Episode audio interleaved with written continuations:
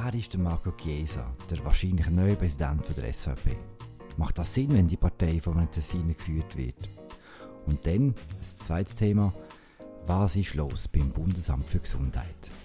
Wo liegt das Problem bei den Zahlen bei den Corona-Fällen? Und was sagt Alain Besser dazu? Und damit herzlich willkommen im Politbüro, ohne Bild, aber mit sehr viel Ton. Heute bei Raffaella Birrer, Politchefin von Tamedia, der Markus Häfliger, Bundeshauskorrespondent. Mein Name ist Philipp Loser. Und zuerst mal sage ich Hallo Raffaella, du kommst gerade zurück aus der Ferien, wie ich. Äh, wie war das, gewesen, nachdem du im Ausland warst, überall Masken an, kommst du zurück auf die Insel der Seligen in der Schweiz? Ja, hallo Philipp, hallo miteinander. Ähm, Hi. Mir ist die Widersprüchlichkeit vor allem wieder einmal ein bisschen mehr aufgefallen im Verhalten von Herr und Frau Schweizer. Also äh, ich habe den Eindruck, dass die Schweizer Bevölkerung in dieser Krise doch sehr viel von der Politik fordert und man kritisiert die Behörden auch in äh, großer Regelmäßigkeit. Aber wenn man dann so schaut, wie es um das eigene Verhalten steht oder um den eigenen Beitrag, den man zur Kriseneindämmung kann leisten kann, dann habe ich das Gefühl, sind die Schweizer doch nicht so konsequent wie unsere Nachbarn vom benachbarten Ausland.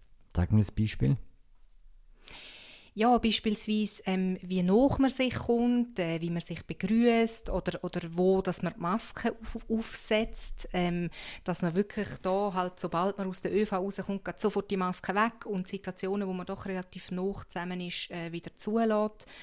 Ähm, das dunkelt mich schon noch ein bisschen anders mhm. als im Ausland. Das heißt in der Konsequenz zurück in die Ferien. Schön wäre es, ja. Hm. Markus, du hast die Stellung gehalten. Hier. Was haben wir verpasst die letzten zwei, drei Wochen? Ja, einiges haben wir verpasst. Also am 1. August an einer Party hat einer mich so angezeigt, haha, sind wir im Sommerloch. Ich muss sagen, von Sommerloch ist das ja gar nichts zu spüren. Wir haben die letzte Woche da quasi ein Höhepunkt in der Affäre um den Bundesrat Michael Lauber erlebt. In der ewigen Affäre, muss man sagen. es ist eine ewige, aber es hat jetzt wirklich da so ein eine Zuspitzung gegeben. Er ist ja jetzt auch vom Bundesverwaltungsgericht ist jetzt amtlich festgestellt, dass der Lauber seine Amtspflichten ziemlich krass verletzt hat. Er hat dann Reaktion auf das, aber nur zwei Tage später ist dann bekannt worden, dass jetzt es soll ein Strafverfahren geben gegen ihn und auch noch gerade gegen den FIFA-Chef Gianni Infantino. Also da haben wir eine rechte Zuspitzung erlebt letzte Woche. Das Zweite sind natürlich immer noch die Corona-Fallzahlen, die steigen ja jetzt wieder. Also Raffaella, falls du das nicht mitbekommen hast, sie sind in den letzten zwei Wochen in der Schweiz deutlich gestiegen. Ähm, muss wieder ein bisschen mehr aufpassen. Äh, und dann eben hat es da die, einen Fehler gegeben in der Statistik vom Bundesamt für Gesundheit, einen ziemlich groben Fehler, muss man sagen. Und dann das dritte große Thema ist, ähm, die SVP hat doch noch endlich, muss man sagen, sie hat tatsächlich, man glaubt es fast nicht, einen Präsident gefunden. Drei Wochen vor einem Wahltermin. Ja, auch das ist ein sehr gutes Stichwort, über das wollen wir gerade schwätzen. Wir hören mal, wie das so tönt. Nein, ich freue mich, als Sympathieträger betrachtet zu werden. Äh, für mich ist der Kontakt mit Menschen äh, grundlegend. Äh, sie sind unsere Arbeitgeber und wir Politiker müssen uns nicht als Elite fühlen. Das ist also, das ist der Marco Chiesa gewesen, für die, die noch nie gehört haben. Seine Ständerat, er war vorher Nationalrat gewesen und äh, grosser Favorit auf das SVP-Präsidium. Bis jetzt hat es zwei offizielle Kandidaten gegeben, der Herr Glaner und der Herr Herr aber die Parteileitung hat lieber Herrn Chiesa. Darum wird seine Wahl durch Delegierte nur noch eine Formsache sein. Raffaela, du kannst dich erinnern, ich will, ich will nicht mehr zu lange über deine Ferien reden, aber kurz bevor in die Ferien gegangen bist, hast du, ich muss sagen, quasi fast du allein, eine ganze Seite gemacht über äh, mögliche Kandidaten und mögliche Favoriten, Favoritinnen für das Präsidium. Da hat es wahnsinnig viele Leute drauf gehabt es sind ganz kleine Köpfe, weil so viele Leute waren, jemand gefehlt, der Herr Chiesa. Jetzt, mhm, hast du mal, jetzt, jetzt hast du die Möglichkeit, dich zu entschuldigen. Nein, also ich muss sagen, das ist kein Zufall, dass der Marco Chiesa dort nicht drauf war, weil es ist schlicht so, dass man ihn nicht auf dem Radar hatte vorher. Ähm, er hat, also Man muss aber auch sagen, er hat im Februar selber abgesagt. Also er ist schon mal angefragt worden, ob er sich das Amt vorstellen könnte. Und dann hat er aus beruflichen Gründen abgesagt im Februar. Aber nicht nur darum hat man ihn nicht auf dem Radar gehabt, weil es haben ja auch ganz viele andere abgesagt, die sich dann irgendwie gleich können vorstellen mhm. ähm, Bei ihm ist es mehr einfach, dass er in der Deutschschweiz bis jetzt nicht so in Erscheinung getreten ist. Also man hat ihn gar nicht so wahrgenommen. Das einzige Mal und dafür sehr spektakulär. Also er hat jetzt eigentlich schon in kürzester Zeit äh, für zwei große Sensationen gesorgt. Jetzt mit der Nomination und ähm, das erste Mal war im letzten Herbst bei den Wahlen, wo er äh, überraschend den Einzug in, in die Stöckli geschafft hat, in Ständerat. Äh, die zwei Sitze im Tessin, die Tessiner Sitze, sind abonniert auf CVP und FDP mhm. und wir wissen es, unter anderem der Filippo Lombardi, CVP-Urgestein, ist rausgefallen aus dem mhm. Ständerat. Er ist sogar erster geworden bei diesen Wahlen im mhm. zweiten Wahlgang. Also komm, wir fangen mit den Basics an. Wer ist der Marco Chiesa? Wer ist der neue Chef von der SVP? Man weiß eben nicht viel. Er hat ein Altersheim geleitet bis vor kurzem. Äh, er hat Familie, er wohnt im Tessin, er hat in der Westschweiz studiert, er kann auch Deutsch, allerdings deutlich weniger gut als Französisch. Er ist, wie gesagt, jetzt im Ständerat und, also ich meine, ich bin in der Bundeshausredaktion, er ist seit fünf Jahren im Bundesparlament und er ist politisch in diesen fünf Jahren zu Bern eigentlich nicht aufgefallen. Das ist eine Tatsache. Mhm. Er ist ganz klar kein Schwergewicht von dieser Partei bis jetzt, aber muss man sagen, er ist doch schon vor gut einem Jahr, glaube ich, ist er zum Vizepräsident gewählt worden. Und es ist ein bisschen ein Versagen von uns Journalisten, dass wir hinter dem Move nicht gesehen haben, dass man ihm offensichtlich noch eine Karriere zutreibt in dieser Partei. Ich habe diese Woche mit jemandem geschwätzt aus der äh, Außenpolitischen Kommission äh, vom Nationalrat. Das war seine einzige Kommission während der ersten vier Jahre. Und die Person hat gesagt, dass der Herr Chiesa in vier Jahren genau zweimal etwas gesagt hat. Und er wüsste nicht was. Also er ist wirklich äh, sehr er hat einen sehr bescheidenen Auftritt gehabt während den ersten vier Jahren. Was man über ihn sagt, ist, er gilt als Salvini-Fan, hart gegen Ausländer, eher, eher weich im sozialen Bereich. Ist das etwas, was er auf, äh, auf die Partei abfärben Also erstens, ist es so in eurer Einschätzung und könnte es auch auf Partei abfärben? Also, dass es so ist, das, das weiß man jetzt aus Statements und aus seinem äh, Smartvote-Profil beispielsweise, wo, wo man jetzt äh, hat können sehen, dass er in diesen ganzen sozialpolitischen Fragen doch häufig eine andere Position einnimmt, eine moderatere Position als seine Partei.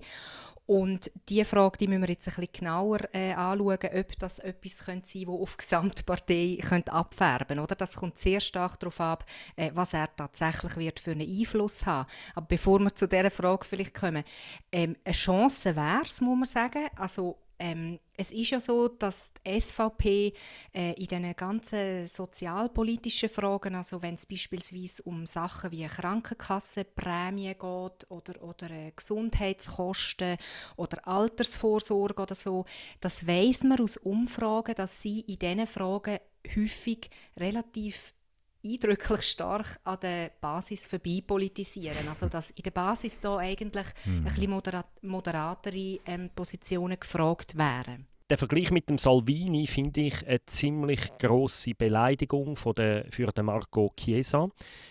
Im Tessin heißt es über ihn eben gerade, er ein sehr freundlicher Mensch ist, einer, wo man kann diskutieren mit ihm, wo zwar eine klare Haltung hat, aber wo auch offen ist für andere Argumente. Und es ist schon auch noch interessant, der Salvin, äh, der Herr Chiesa ist bei der SVP und nicht bei der Lega. Bei der zweiten grossen rechten Partei im Tessin. Genau. Und das deutet eben darauf hin, dass er im Sozialen möglicherweise schon ein bisschen sozialer ist als der durchschnittliche SVPler, aber schon nicht ein halber Linke. Da muss man schon klar sein, weil wenn das Soziale für ihn so wichtig wäre, dann wäre er eher bei der Lega, weil die Lega hat die soziale Seite noch viel ausgeprägter. Mhm. Oder dort, das ist die, quasi die nationalsoziale Partei im Tessin, nicht die SVP. Darum bin ich da vorsichtig, ihn, ihn immer jetzt als einen grossen Sozialreformer für die SVP zu sehen. Die SVP verkauft sich selber gerne als so Hüterin der Volksrechte, als Partei von der direkten Demokratie, quasi als Erfinderin von der direkten Demokratie. Und jetzt ist es so, man hat offizielles Rennen lanciert. Es gibt zwei offizielle Kandidaten, der Andreas Glaner und Freddy Herr.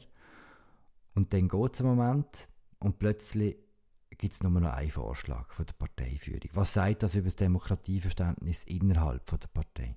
Es zeigt natürlich schon, dass in dieser Partei ähm, dass das eine Partei ist, die sehr stark von oben nach unten geführt wird und weniger von unten nach oben.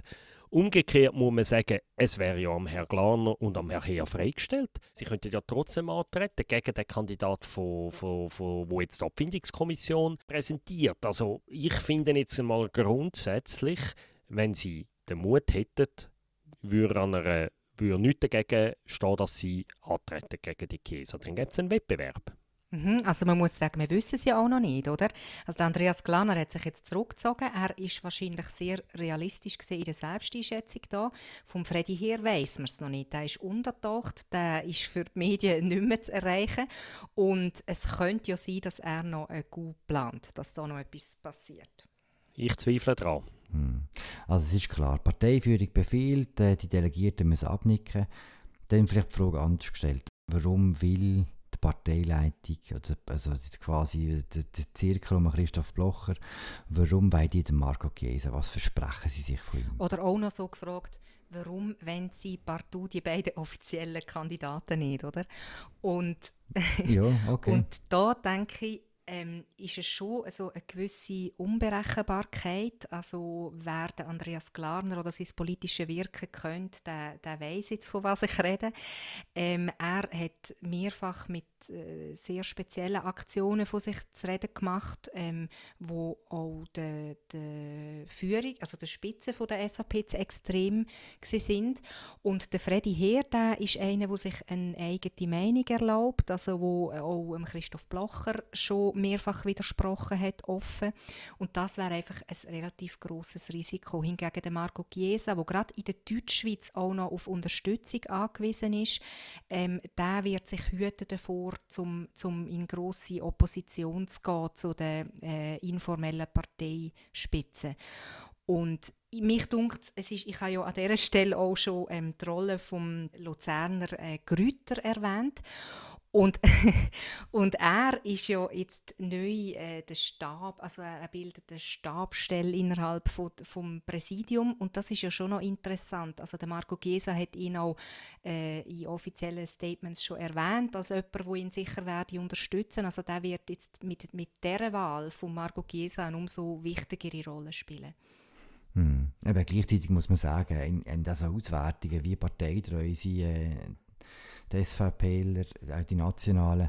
Und die sind ja per se schon sehr linientreu, aber, von all diesen Linientreuen ist der Chiesa noch in der Top 10. Also der macht wirklich quasi genau das, was die Partei vorgibt. Das ist glaube ich schon eine Bedingung für das, für das Amt, kann ich mir vorstellen. Etwas, was die SVP ja jetzt auch noch sagt, spielt eine Rolle, ist so ein bisschen, ich nenne es jetzt mal die Parmelin-Strategie, die sie schon seit Jahren versuchen zu fahren, äh, mit der Wahl von Guy Parmelin im Bundesrat, äh, wo man probiert hat, auf dem Weg so ein bisschen neue Gefilde in der Romandie zu erschliessen, also dass, dass die, weil es dort ja noch Wachstumspotenzial gibt im Unterschied zur Deutschschweiz.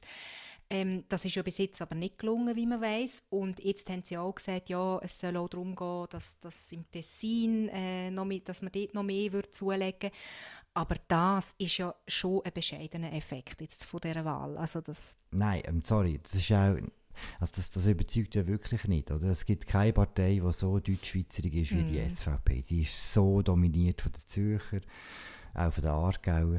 Und äh, wenn man das Gefühl hat, jetzt mit einem Tessiner würde man eine riesige neue Wählerschicht erschließen in einem, in einem Randkanton, der schon eine zweite grosse, starke mhm. rechte Partei hat, sorry, das ist einfach vorgeschoben, oder? Ich frage mich mehr, ob es einfach auch ein Fehler ist, wenn man als Deutschschweizer Partei, die einen total Deutschschweizer Groove hat, ein Tessiner an der Spitze hat. Das ist ein total schräges Bild. Das ist letztlich, glaube ich, auch das grosse Experiment mit dem Marco Chiesa, oder? Es hat ja einer SVP-Nationalrat etwas gesagt, was er glaub, positiv gefunden hat, wo ich eher eine Beleidigung finde. Er hat nämlich gesagt, mit dem Wahl von Marco Chiesa gäbe es vielleicht einen Nella Martinetti, dass quasi, dass quasi der Marco Chiesa so das sympathische Tessiner Aushängeschild wird. Dann muss ich sagen, wenn es so wird, dann wird er einfach quasi der Pausenlohn werden von dieser Partei. Ich wünsche ihm das selber nicht, weil ganz ehrlich, ich als politischer Mensch, ich finde es eigentlich begrüßenswert, dass eine große Partei auch mal von einem aus der anderen Sprachregion geführt wird. Es wäre zu wünschen,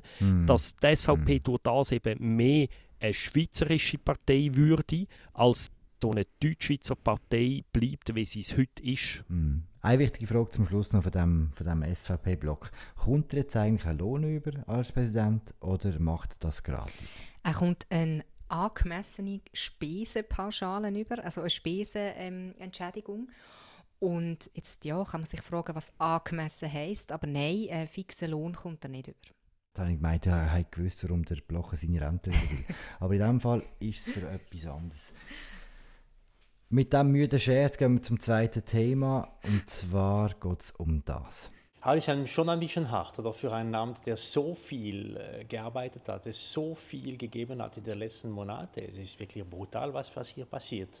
Und wissen Sie, es gibt Hunderte, Tausende von Anfragen jeden Tag äh, unter Druck. Es kann auch ein Fehler passieren. Das Wichtigste ist, das sofort zu korrigieren, wenn, wenn man es merkt. Es ist auch äh, gemacht worden und man, dass man auch sofort auch äh, ja, Verbesserungen bringt, damit es nicht mehr passiert.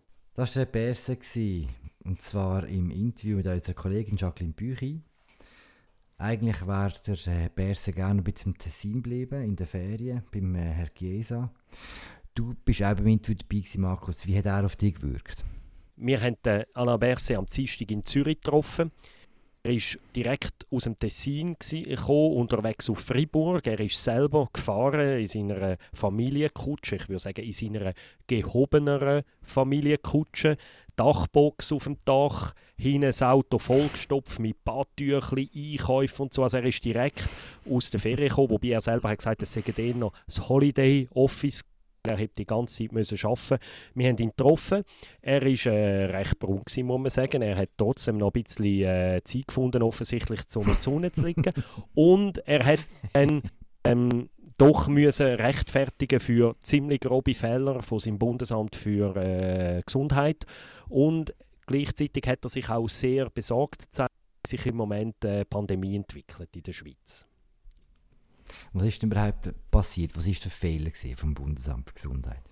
Das Bundesamt für Gesundheit hat eine Statistik herausgegeben vor ein paar Tagen als Schweizer Fernsehen, wo es darum gegangen ist, wo dass sich die Leute anstecken. Die Aussage war, ja, von denen, wo man weiß, stecken sich die große Mehrheit in diesen Clubs an, die Jungen, die feiern und so weiter. Und irgendwie ein paar Tage später sind sie dann ziemlich klein und haben gesagt, oh, wir haben da etwas falsch erfasst. Ja, eigentlich sind nur sehr wenig von denen, wo man weiß, muss man sagen. Man weiß ja nur bei wenigen Leuten überhaupt, wo sie sich anstecken. Und von denen wiederum sind es nur ganz wenig, die sich in Clubs anstecken und die meisten in der äh, Familie. Also wirklich ein grober Datenfehler, wirklich ein grober Fehler, muss man sagen. Mm. Und es ist, ja nicht, und es ist ja nicht der erste Fehler, den sich das BAG erlaubt. Das ist die ganze Sache mit den Faxen, gewesen, wo Daten irgendwie wie aus dem letzten Jahrhundert reinkommen. Äh, die ganze Maskenfrage. Wie vertrauenswürdig ist das Bundesamt noch? Jetzt gerade in dieser Frage mit den Ansteckungen, wo passieren die meisten Ansteckungen? Ich meine, das hat für mehrere Branchen verheerende Konsequenzen, wenn äh, die offiziell Bundesbehörde so Informationen rausgibt. Man, man, muss sich auf das können verlassen, was sie sagt. Und wenn das nachher wirtschaftlich so krasse Konsequenzen hat, dann ist das grob fahrlässig. Das ist so. Es ist auch ähm, mit, mit der ganzen Maskenfrage, die ja jetzt auch schon wieder älter ist, die ist ja im Frühling sehr virulent gewesen, wo es einfach geheißen hat, ja, Masken haben einen beschränkten Nutzen. Ähm, einfach weil man, wie man im Nachhinein ja weiss, äh, zu wenig Mas Masken vorrätig hat. So Sachen schaden ähm, äh, dem Vertrauen in die Behörden massiv. Das ist so. Mm tun wir nicht einfach auch auf einem sehr, sehr, sehr hohen Niveau klagen. Wenn man sich überlegt, man, man hat zwar die klar benennbaren Fehler von dem Bundesamt und die sollten nicht vorkommen, weil man sich etwas anderes gewöhnt, man hat ein anderes Niveau. Gleichzeitig muss man sagen, wenn man sieht, wie es uns momentan geht im Vergleich zu anderen Ländern, im Vergleich zu unseren äh, Nachbarstaaten, im Vergleich zu Amerika muss man gar nicht sagen, dann muss man, also kann man auch festhalten, zu ganz grossen Teilen hat uns das Bundesamt nicht so schlecht durch die, durch die Corona-Zeit gebracht, oder? Ja, und das ist auch etwas, wo mich jetzt gerade auch eben, da komme ich vielleicht jetzt wieder auf mein äh, Statement vom Anfang zurück, ähm, das ist etwas, wo schon einem zunehmend auch ein bisschen kann ner nerven dass man das Gefühl hat, eben, es ist teilweise ein, ein Klagen auf hohem Niveau verglichen mit anderen Ländern.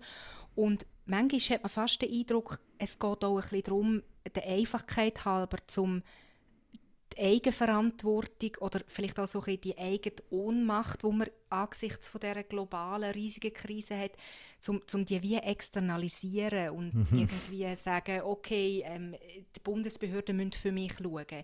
Aber eben, wie ich gerade am Anfang gesagt habe, ich denke, jeder Einzelne hätte selber eine Verantwortung, um dazu beizutragen, dass es wieder besser wird. Und das denke ich, jetzt ist man mehr so ein bisschen in dem äh, Schwarz-Peter-Spiel mhm. drin.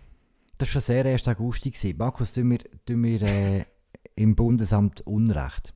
Ich würde Raffaela in der Grundaussage zustimmen. Wir stehen in der Schweiz besser als andere. Das Bundesamt für Gesundheit hat daran sicher auch einen Verdienst. Aber es haben sich doch auch gravierende Probleme gezeigt, vor allem was Digitalisierung angeht. Ich meine, dass Kantone und Ärzte die Daten über die Infektionen per Fax als Bundesamt weitergehen, wo dann die nochmal erfasst werden mit aller Fehleranfälligkeit. Das darf im Jahr 2020 in einem Land wie die Schweiz, wo sich rühmt, weltweit Spitze ziehen, junge Themen, die man sich vorstellen kann. Das ist unsere eigene Vorstellung, die wir ja haben von uns. Das darf nicht passieren. Umgekehrt muss man natürlich auch sagen, so Digitalisierungsprojekte jetzt zum Teil gegeben in den letzten Jahren. Und die Widerstände sind damit gigantisch. Das sieht man jetzt auch wieder bei dieser Swiss mhm. Covid-App. Äh, oder? Wenn man dann so etwas probiert, dann können tausend Bedenken, berechtigt oder nicht berechtigt. Mm. Es ist auch nicht so einfach, so etwas zu modernisieren in diesem Land. Das ist auch ein Teil von der Realität, wo das Bundesamt für Gesundheit mm. nicht allein schuld ist. Man kann ja davon ausgehen, oder man kann äh, sich auch erhoffen, dass bei dieser Digitalisierung jetzt etwas passiert. Der Alain Bers hat ja gesagt, es hat Konsequenzen, die Fehler. Weiß man eigentlich, was das für Konsequenzen sind?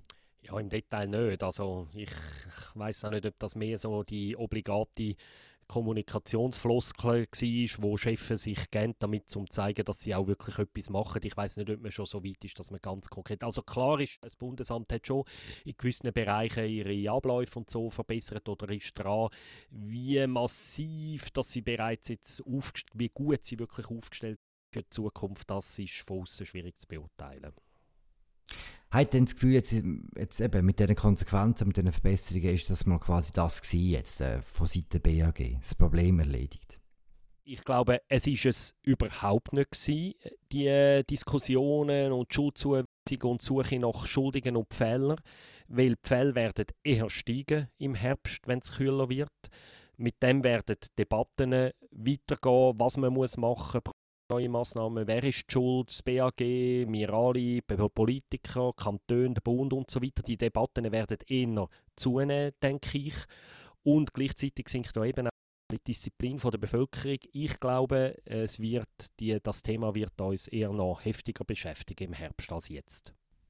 Das denke ich auch. Und ich glaube, in der Schweiz ist die Herausforderung, also ist es natürlich in allen Ländern, aber bei uns, äh, wo das auch mit der politischen Feinmechanik doch relativ gut möglich sollte sein, ist die Herausforderung, dass wir so ein vom Reagieren ins Agieren hineinkommen. Also, dass man nicht immer äh, so Hauruck-Übungen machen müssen, sondern dass man gewisse Entwicklungen oder so auch könnte antizipieren Und für das ist es wirklich einfach sehr wichtig, dass äh, das Bundesamt für Gesundheit seine äh, Hausaufgaben macht, sodass die Fehler, äh, die jetzt passiert sind in den letzten Monaten, sich ja nicht wiederholen.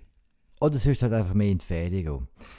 Hey, Raffaela, Markus, danke vielmals. Das war es, eine weitere Folge vom Politbüro im Politik-Podcast von Tamedia. Ich habe geschwätzt mit Raffaela Birrer und Markus Häfliger. Mein Name ist Philipp Loser. Schreibt uns, wenn ihr Fragen habt, Anregungen, Kommentare, zum Beispiel auf philipp.loser.tamedia.ch. Abonniert uns, überall dort, wo es Podcasts gibt. Jo, bis bald. Ciao zusammen.